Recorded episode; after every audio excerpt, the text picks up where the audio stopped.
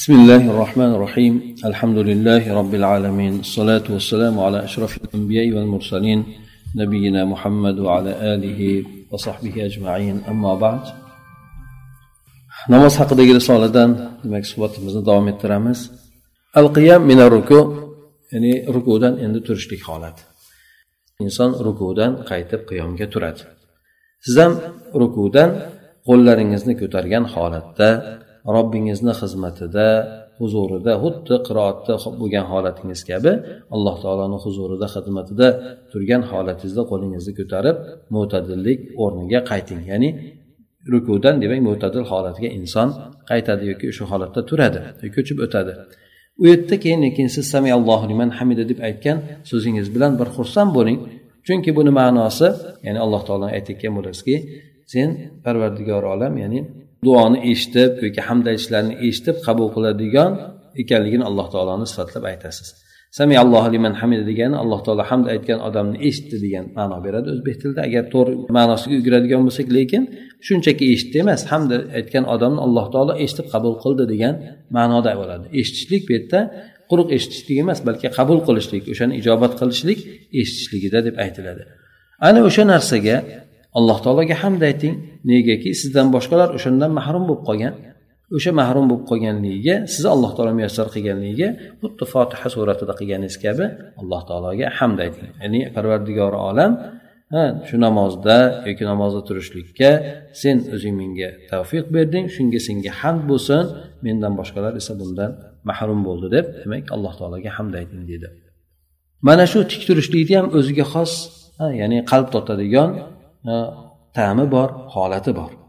Albatta bu rukuni yoki bo'lmasa rukuni ta'midan holatidan boshqacha e, inson totadigan xos bo'lgan ta'm bor. Ya'ni mo'tadil turishlikni ham o'ziga yarasha inson totadigan holati bor. Bu ham o'ziga yarasha bitta rukun hisoblanadi. Xuddi ruku turishlik rukun bo'lgani kabi sajda turishlik rukun bo'lgani kabi inson o'sha mo'tadillikka qaytishligi ham bir rukun hisoblanadi. Agar shuning uchun keladi alloh taolo nimadan belini tikkalamagan odamni namozini qabul qilmaydi deydi. Rukudan turgan paytida inson butun a'zolar o'z holatiga qaytishi kerak ya'ni tikka turishi kerak. Shuning uchun payg'ambar sallallohu alayhi vasallam yutiluhu kama yutilu ruku va sujud. Sajdada rukuda uzoq turgani kabi bu o'sha rukudan turganda ham payg'ambar alayhisalom uzoq turardi. ya'ni alloh taologa bu o'sha turgan paytida maqtov aytishlik hamd aytishlik ulug'lashlikni ham ko'p qilar edi xosatan o'ziga o'qiyotgan paytlarida unda aytadilarki payg'ambar sallallohu alayhi vasallam robbana valakal hamd mil as-samawati va mil al-ard va mil ma baynahuma va mil ma shi'ta min shay'in ba'd ahla as-sana wal majd ahqqu ma qala al-abd fa kulluna laka 'abd اللهم لا مانع لما أعطيت ولا معطي لما منعت ولا ينفع ذا الجد منك الجد buni mazmuni qisqacha undan keyin ham keladi tafsili suratda Ya'ni parvardigor olam senga hamd aytaman. Yeru osmonlarni to'laligicha senga hamd aytaman degan hamd bo'lsin. Yeru osmonlaru uni orasidagi bo'lgan bo'shliqlar bo'lsin o'shalarni hammasi miqdorida senga hamd bo'lsin va yana o'zing xohlaydigan narsalaringni miqdoricha senga hamd bo'lsin. Parvardigori olam sen o'zing maqtovga ulug'lashlikka loyiq bo'lgan zotsan banda aytadigan narsaga maqtaydigan narsalarni eng haqlisi sensan. Hammamiz senga bandamiz parvardigor olam sen nima beradigan bo'lsang uni hech kim man qilolmaydi. Sen man qilgan narsalarni esa hech kim berolmaydi. Seni huzuringda nasibasi bo'lgan odamni nasibasi hech qanaqangi foyda bermaydi. Ya'ni mansabdor bo'lgan odamni mansabi boy bo'lgan odamni boyligi boshqasi seni huzuringda hech birontasi foyda bermaydi deb inson aytishligi. Endi buni biroz tafsiloti bilan bu kishi keltirib o'tadi.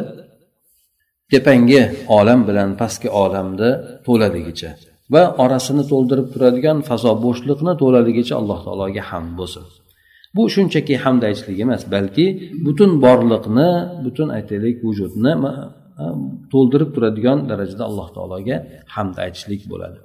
Hali sen o'zing xohlagan keyinda bo'ladigan hamma narsalarni miqdoricha senga to'laligicha hamd bo'lsin deb aytiladi. Bu aql tasavvurotlardan tashqari bo'lgan aql idrok qiladigan narsalardan tashqari bo'lgan narsa hamma narsani o'z ichiga oladi. Bu osmonni tepasidagi narsalar bo'lsin pastki tomonda yerni ostidagi bo'lgan narsalar bo'lsin shuningdek alloh taolo keyinchalik yaratadigan maxluqotlar bo'lsin shularni hammasini adadicha miqdoricha alloh taologa ham bo'lsin degan. Bu yerda bu mavjud bo'lib turgan va keyin kelajakda mavjud bo'ladigan hamma narsani o'z ichiga oladigan darajada alloh taologa inson hamd aytadi. Va mana bu ibora esa zamonni ham makonni ham o'z ichiga oladiki bu mavjud bo'lgan makonu kelajakdagi bo'lgan zamon ya'ni alloh taologa inson butun borlig'u bo'ladigan yoki bo'lgan hamma narsasini o'z ichiga olgan darajada hamd aytishlik deb aytadi. Ya'ni alloh taolo shunchalik bo'lgan hamdga ya'ni inson tomonidan alloh taologa nisbatan shunchalik hamd aytiladi. Alloh taoloni maqtov ahlisan maqtovga loyiq bo'lgan zotsan ulug'lashlikka loyiq bo'lgan zotsan deb aytishlik bu xuddi namozni avvalda boshladingizku alloh taologa hamd aytib maqtab alloh taoloni ulug'lab fotiha surasini o'qiyotgan paytingizda yoki bo'lmasa birinchi tasbeh aytayotgan paytingizda. Mana shu shunga qaytishligingiz uchun deydi sizni qalbingizga doim kirib turadigan ulug'lashlik dozasi jur'at degani dozasi degani doim ish davom etib turishligi. Ozgina ozginadan inson har doim o'sha o'ziga yetarli miqdordagi dorini iste'mol qilib turgani kabi namoz o'qiyotgan paytida alloh taoloni doim ulug'lab doim o'sha maqtov aytib turishligini yangilanib yangilanib turishlik insonda. Bu bir aytib to'xtab qolishlik emas balki namoz rukunlarida o'tgan sari o'shanga ergashib yurgan sari inson yangilanib yangilanib turadigan bir do'za kabidir bu narsa. Hattoki namoz tugagan paytda o'sha alloh taoloni ulug'lab maqtashlik bu o'zini eng cho'qqi darajasiga yetadi inson to namozdan chiqib kunigacha. Banda aytayotgan narsani eng haqli bo'lgani alloh taologa deb aytiladigani haqiqatdan bu aytilayotgan duo banda aytayotgan narsalarni eng haqiqiy bo'lgan so'ziga alloh taolo loyiqdir. Ya'ni inson nutq qilayotgan eng haqli bo'lgan so'z alloh taologa loyiqdir. O'shanda esa bir yolg'onchilik bo'lsin soxtalik bo'lsin quruq davolar bo'lsin shulardan bironta bir zarra yo'q. Ya'ni banda nimani aytadigan bo'lsa alloh taolo o'shandan ko'ra yuqoriroq bo'lgan zotdir. Shuning uchun alloh taolo maqtalayotgan zotlarni ichida eng haqlisi maqtalishlikka yana muqaddaslashlik ulug'lashlik sifatlariga eng haqli bo'lgan zotdir alloh taolo. Siz parvardigori olam sen kimga narsa beradigan bo'lsang hech kim man qilolmaydi kimnidir man qiladigan bo'lsang unga hech kim berolmaydi deb ayt inson alloh taologa aytishligi bu yerda siz qalbingizga bir aniq bo'lgan ishonchni singdiringki bu yerda berishlik ham man qilishlik bilan ham alloh taolo yolg'iz ekan. Faqat alloh taoloni o'ziga bog'liq ekan bu narsa. Agar alloh taolo beradigan bo'lsa butun yer osmonlar bo'lsin uni ichidagi kimsalar bo'lsin hammasi olloh berganini man qilishlikka toqat qilolmaydi qodir bo'lolmaydi shuningdek alloh taolo agar man etadigan bo'lsa yer osmonlar uni ichidagi bo'lgan hamma narsa alloh taolo man qilgan odamga berishlikka qodir bo'lolmas ekan. Ya'ni shunday bo'lgan inson ishonchni qalbingizga soling deydi. Birinchi marta demak men aniq suratda bir yaqin bo'lgan suratda o'zimda ishonch hosil qilyapmanki alloh taolo men uchun taqsim qilib qo'ygan narsaga. Demak olloh menga taqsim qilgan narsani hech kim man qilolmas ekan.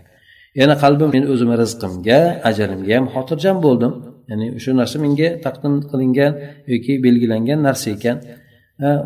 Shunday ekan endi men bezovta ham bo'lmayman o'zim sarosimaga ham tushib qolmayman. Ya'ni o'zimdan boshqalargagina adovat ham qilmayman ularga hasad ham qilmayotmayman. Balki butun qalbim alloh taologa rozi bo'lishligi alloh taoloni g'azosiga taslim bo'lishlik bilan to'lib toshadi. Degani alloh taoloni huzurida nasiba egasiga nasibasi foyda bermaydi. Ya'ni alloh taoloni huzurida foyda ham bermaydi allohni azobidan qutultirib ham qolmaydi allohni karomatiga yaqinlashtirib ham qo'ymaydi. Nima narsalar? Insonlar ega bo'ladigan nasibalar. Bu boshliq bo'lsin podsho bo'lsin yoki mulki bo'lsin boyligi bo'lsin hukmronligi bo'lsin obro'si bo'lsin bu narsalarni birontasi alloh taologa yaqinlashtirmaydi ham yoki alloh taoloni azobidan qutqarib ham qo'ymaydi. Balki insonga foyda beradigan narsa alloh taologa toati bilan yaqin bo'lishligi hamda alloh taoloni roziligini afzal bilishligi mana shu narsa insonga foyda beradi. Bu aytgan duoyimizni nurlarida siz yashang deydi o'sha mazmunlarida yashang. Yoki bo'lmasa farishtalar alloh taologa ko'tarib borishlikka musobaqa qilgan boshqa duoni ixtiyor qiling. Ya'ni yo rukudan keyin turgan paytingizda shu aytib o'tgan duoyimizni ayting yoki yana bir boshqa bir duo keladiki payg'ambar alayhissalomdan uni ko'tarishlikka farishtalar shoshilib qolishgan. O'sha duoni buyukligidan alloh taoloni huzuriga ko'taramiz deb shoshilib qolishgan. Rifoa ibn rofi zarqiy degan sahobiydan rivoyat qilinadiki u kishi aytgan ekanlar payg'ambar sallallohu alayhi vasallamni orqalaridan bir kun namoz o'qiyotgandik payg'ambar sallallohu alayhi vasallam rukudan boshini ko'targan paytlarida samiallohu liman hamida deb aytdi. Shunda bir odam payg'ambar alayhisalomni orqasidan robbana valakal hamd hamdan kasiran tayyiban mubarakan fih dedi. Ey robbimiz senga hamd bo'lsin. Ya'ni shunday hamd bo'lsinki judayam ko'p judayam bir xush yoqadigan muborak bo'lgan barakali bo'lgan hamd bo'lsin deb turib hamdni maqtab turib alloh taologa nisbatladi shunda payg'ambar sallallohu alayhi vasallam namozni o'qib bo'lgandan keyin aytdilarki kim gapirgandi dedi. Kim gapirgandi dedi? Haligi sahobiy men dedi. Payg'ambar sallallohu alayhi vasallam aytdilarki men o'ttiz nechtayam farishtani ko'rdimki hammasi shoshilib qoldi. Ya'ni kim birinchi bo'lib yozar ekan buni? O'sha duoni yozishga shoshilib qoldi deb aytgan ekanlar.